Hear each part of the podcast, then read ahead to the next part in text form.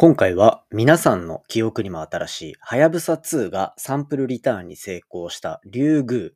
このリュウグウに対する研究で中からアミノ酸を発見した。そしてそのアミノ酸が生命の起源につながる発見なんじゃないか。そんなことがニュースになって大々的に取り上げられていたと思います。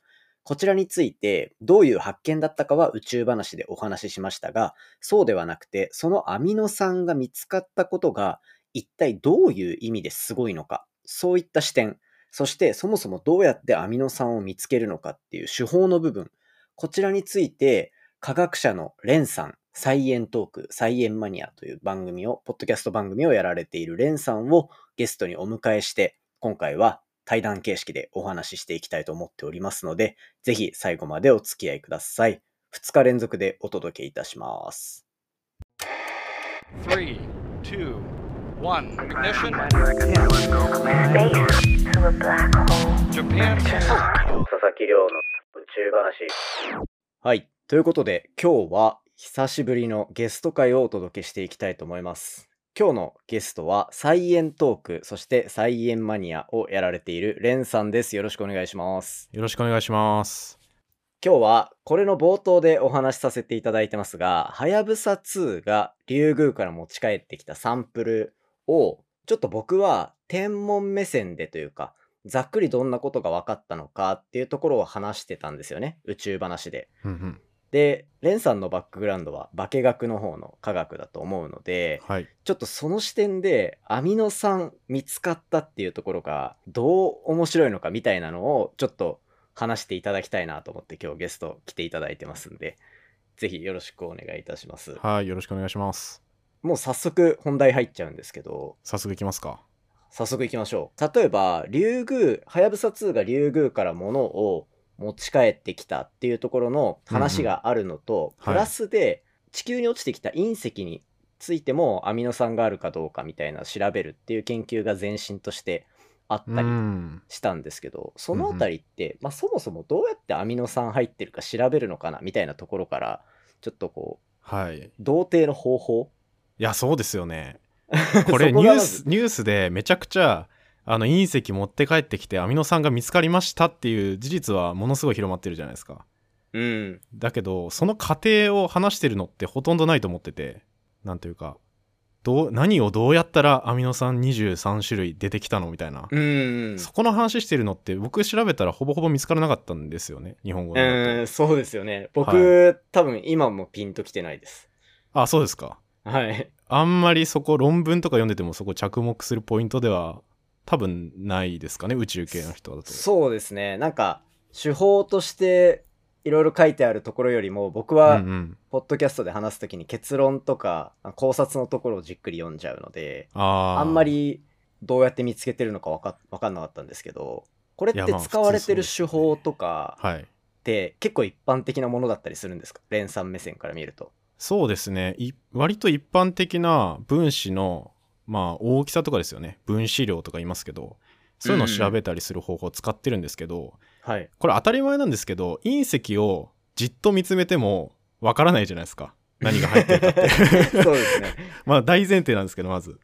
だなんか顕微鏡とかはい。を使ったところでってことですよね。はいめちゃくちゃ拡大して見るっていう方法も、まあ、あるはあるんですけど確かに、うん。ただ今の技術でもう分子一個一個までこれだって拡大して見る方法ってなかなかなくてはあ、まあそっか。はいで僕これって星とかとちょっと観測法似てるのかなって、まあ、ちょっと勝手にこじつけてるんですけどはい。あの肉眼で見えないような星見たい時って多うん分その星から出てる、まあなんか X 線みたいなやつとか、そういうのから。らなんか割と間接的に見るみたいな方法を取りますよね。ああ、そうですね。こういう波長だからこういう星なんでしょうみたいな。うんうん。いや、まさにその通りですね。で、まあ、これは分子も一緒で、うんまあ、星とかと真逆なめちゃくちゃミクロな世界でも結構そういう光を使ったりとか、はい。まあ、X 線も実際使ったりしてその X 線がどれだけ反射するのかで分子の形を見たりとかそういうのってやってるんですよ。僕多分学生実験で一回やったことありますね。あ本当ですか？X 線解説。X 線解析？あそうですね X 線解説まあそれもと、か斜めからなんか X 線はい当てたら、その中にある分子のこう配列によってはい反射の仕方が変わるみたいな。あそうですそうですまあそういうのも割と分子を調べる一般的な方法うん。で、まあ、今回ちょっと紹介したいのが、はいまあ、。この分子の重さ？うん。の情報から今回これアミノ酸が分かったっていうことなんですけど結果から言うと。重さ？はい。まあ分子量ですね。重さ。まあ。大きさともなりますけど。はい。でこれはどうやって分かるのかっていうのを、うん。まあ、ちょっと例でなんとなく説明しようかなってお願いします。持って。きたんですけど例えばうんそうだな。分子をボールに例えるとしますよ、ね、まず、はい。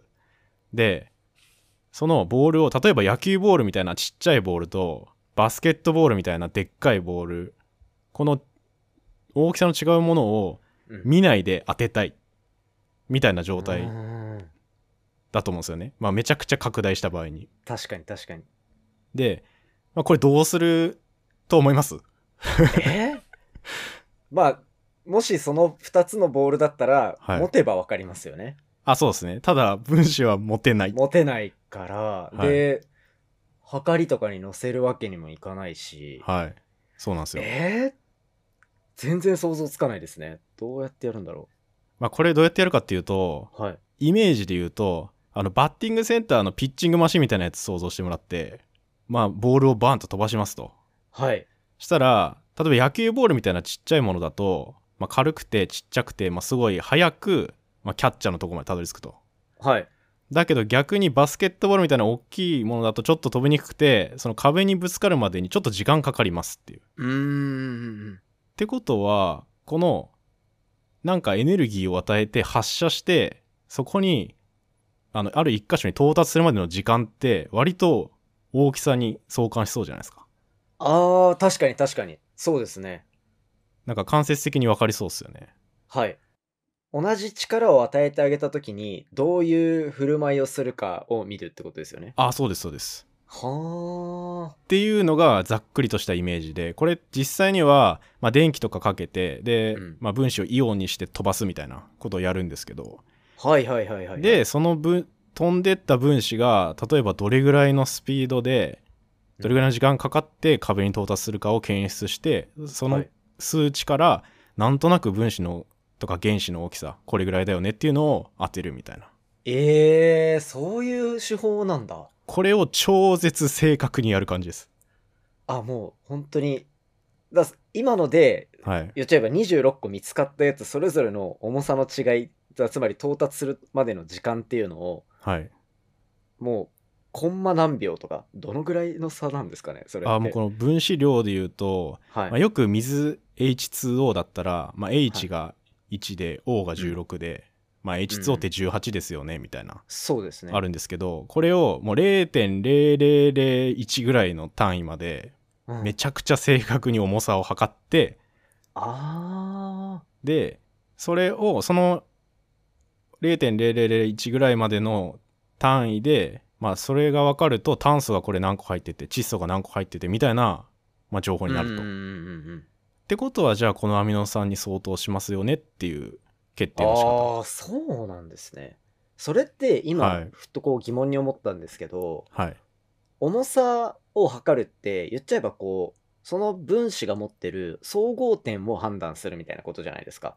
例えば重さ、さ10を持ってるみたいな、はい、でその10っていう重さを構成するパターンって何個かあるのかなとも思うんですけど。ああその計算というかそうですね。なんあそうですね。10っていうのを例えばなんだ1234っていう足し算なのか、はい。442っていう足し算なのかみたいな物質の組み合わせがあるのかなってふと疑問に思ったんですけど、それって1位に決まるものなのかはたまたそこにプラスで何か調査をすることで内訳までわかるのかとかってあるんですか？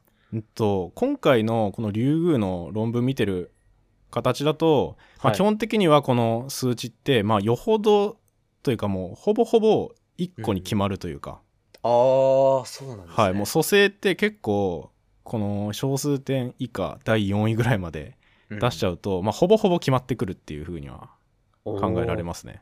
そうなんですね。はい、なんでそうですね。で今回、まあ、これ石を直接こういうことしてるわけじゃなくてうん。あのこれ論文読むとホットウォーターで抽出してるって書いてて実は。はい。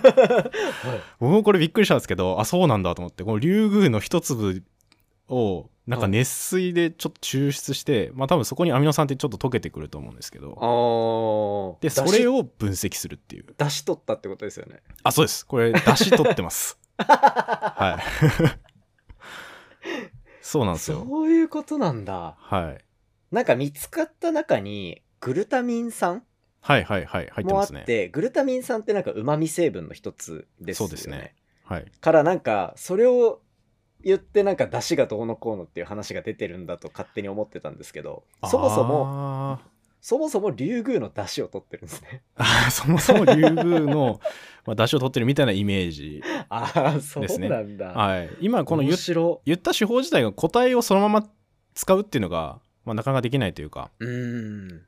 ちょっとあの何かに溶かしてはい。基本的にはやる観察なんですけど、はい。まあ、ここれも一応理由があってはい。あの一回そういう熱水とかなんか溶かした時って、まあ、ごちゃ混ぜの状態じゃないですか。そうですね。その水の中には。いろんなものが入ってる。アミノ酸も入ってるかもしれないしなんか塩みたいなやつが入ってるかももしれないし金属が入ってるかもしれないし。はい。でこれをそのまま見ても結構ぐちゃぐちゃな情報しか得られないんですよね。確かに。なんでどうするかっていうとこれってこれも僕星を観察する時とちょっと一緒かなと思ってて。はいはい。星観察する時って当たり前ですけど夜にしますよね。そうですね。でそれなぜかっていうと太陽とかが出てくるとその光が邪魔して全然星が見えないみたいな。はいはい。だけど確かにそこには星あるわけじゃないですか。そうですね。なくなってるわけではないですね。はいなんで、まあ、どんな観測でもそういう余計な情報は排除した上で観察したいと。うーん。これ文章を見るときも一緒なんですよね。あーなんか周りのの、はい。なんか埋もれてしまうノイズをどうにかして除去しようってことですよね。ああそうですそうです。え？それを？水の中でやる。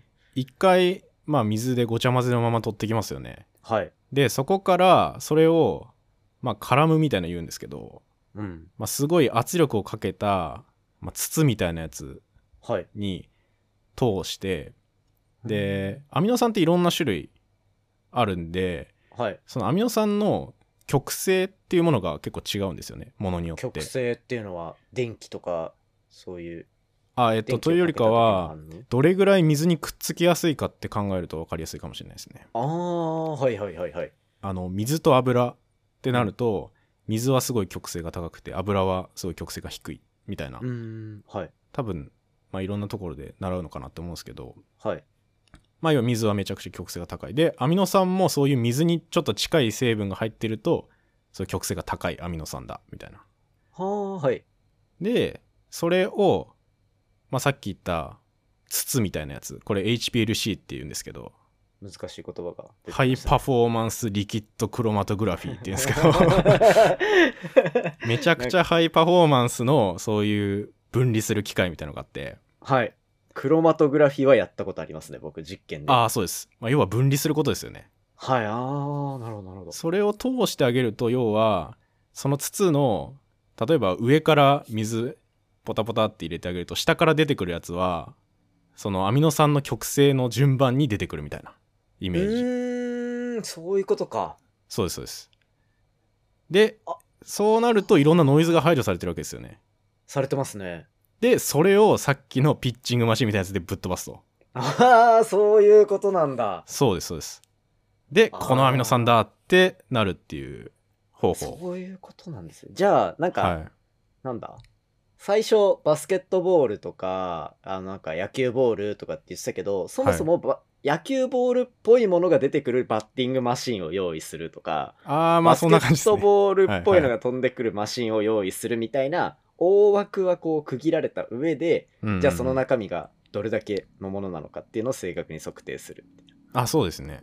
ええそうやってみたいな形の方法ででこれが一応論文上だとこの HPLC っていった今クロマトグラフィーですよね。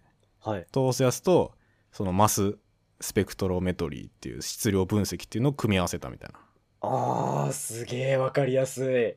それを使ってこういうアミノ酸が入ってますよっていうのを、まあ、要は出てくるのは数値なんですよねデータとして、うん。でこの数値なんでじゃあこれはグルタミン酸だみたいな。はあ、はいはい。で見つかってきたっていうのはまあこれはまあ有機化学的な分析。い結構一般的な分析方法ですあね、一般的な分析なんだ。はいはい。僕も日常茶飯事っていう感じです、ええそういう感じなんですね。はい。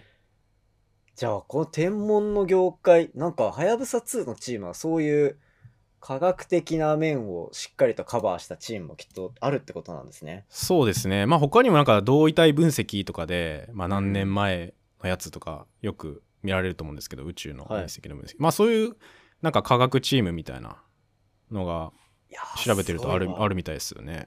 これ面白いなと思って。はい。まあ今すごいざっくりイメージで紹介しましたけど本当は質量分析もっとこうだろうみたいな言われるかもしれないですけど。いやいやいやいや、イメージですねこれ。そうですね。でも、これはイメージつかむのめちゃめちゃ大事だなと思ったし、はい。僕がもう本当にこのポッドキャストで話すのって、はい。結果と考察と展望の部分なんで、ここういう多分手法の部分ってものすごく多分今聞いてる方新鮮に聞いてると思うんですよ。そうですすごい物質的ですよねいや、物質的。めっはいちゃ面白い。宇宙の研究ってやっぱり観察する対象を自分の手で触れないじゃないですかうん、そうですね。はいあの最初の話でもやっぱり光の情報とか届くから間接的にわかるけどはい。ぶ分子は飛ばしたりもう煮たり焼いたりできるんですよね。手元にあるんで。そういう結構外部環境をいじってあげてその時どういう反応するかなとか。うん。のを観察できるのは結構まあ化学的な面白さというか。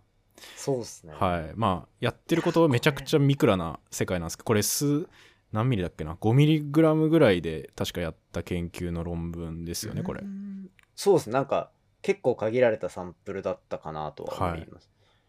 だからもう5ミリもあったらこの分析はもう死ぬほどできるなっていう感覚なんですけど僕は。あ、あ、そうなんですか？はい。質量分析はもうめちゃくちゃできると思いますね。ああ、じゃあ、今回なんか多分まとめていくつかの論文発表されはしたんですけど、はい。こっから多分、今日本チームの研究ドーンって出たところに、プラスで、はい。こう、海外のチーム、それこそアメリカとかもお金出してるからミッションに、はいそっちにもこううサンプルが渡ってて、はい。で、そっちのチームっていうのは、実は今また他のこう、小惑星からサンプルリターンとかっていうのを実施しようとしてたりして、いろいろこう、合わせた研究の結果とかが出てきたりすると思うんで。あ、ー面白いですね。またなんかそこの研究結果次第では、またレンさんにこう解説をお願いしちゃうかもしれない。化学解説おじさんに ぜひよろしくお願いします。はいということで、ちょっと最初自己紹介の部分サクッと言ったんですけど、サイエントーク、そしてサイエンマニアっていう2つのチャンネルをやられてるレンさんなんですが、まあ普段ははいサイエンマニアの方だと結構がっつり科学者呼んで3回とか4回にわたって1個のこうんううん研究分野ガッと聞くだったり、でサイエントークの方はもう最近ツイッターだったりポッドキャスト界隈では話題のプロポーズの一部始終だったりとか。っていうどっちかというとこうエンタメ要素があるような楽しく科学を触れる、られるっていうところをやられてるんですけど。最近はい。どうですか？ポッドキャスト楽しんでやってます？ざっくりですね。いやまあ楽しくやらせてもらってますけど。はい。まあサイエンスをエンタメっぽくトークしたいみたいなサイエントークでやってて最近だと結構科学の歴史の話をうん。もう1から100までやろうみたいなシリーズをちょっとやってたりするんですけど。じゃあ楽しく聞いてます僕は。あそうですか。はい。い。やなんか宇宙話リスナーの方ももしかしたら楽しめるかなっていう。いや本当ですね。まあビッグバンの話とか太陽できて地球できて生き物どうやってできていくのかうん。みたいな話を最近は結構してるんですけど。これは面白いですね。でも前はレンさんこのポッドキャスト多分過去のから聞いてくださってる方は一旦はい。声聞いたことあるんじゃないかなと思うんですけど、そうい実は3回目ぐらい？そっか三3回目ですよそうですね、はい、最多出場かもしれない。あマジですか、はい。そう。あそうなんですね。人の話聞くのやっぱ楽しいですね。あーいや今回もあのはやぶさ2の、まあ、すごいニュースでも話題になりましたけど、うん。リュウグウのサンプルの話が。まあそれであのりょうさんから連絡いただいて、科学っぽい話いけますか？もう頼るならレンさんだろうって思ってたのと、いやー、やりますかつって。最初に、これお願いしますって言った時って、あのなんかあの、論文の報道規制が解かれるか解かれないかってなんかすごいグレーな時期に、あああ、ありましたね。のタイミングで頼んはい。だので、あ、そうですね。であの、ちょっと詳細を教えてくださいって言われたけど、あみたいな。これ、のプレスとか論文出てないけど、何を説明しようみたいな、ね、あったのをちょっとすいません覚えてるんですけど。うん。いや、でも結局、元論文を読んできてしまいまあした。本当にはい、ありがとうございます。これぞ科学者って感じですね。はいいや、すごい、普段読まないタイプなんで、こういう論文。はいはいはい。やっぱり、初めて読みますし、こんな隕石の分析みたいな。いやー、そうですね。結構、はいでもあるんで、多分、楽しんでもらえる分野はいくつかあると思いますし、それこそ、これのうんうん研究とか、あとはその、はい。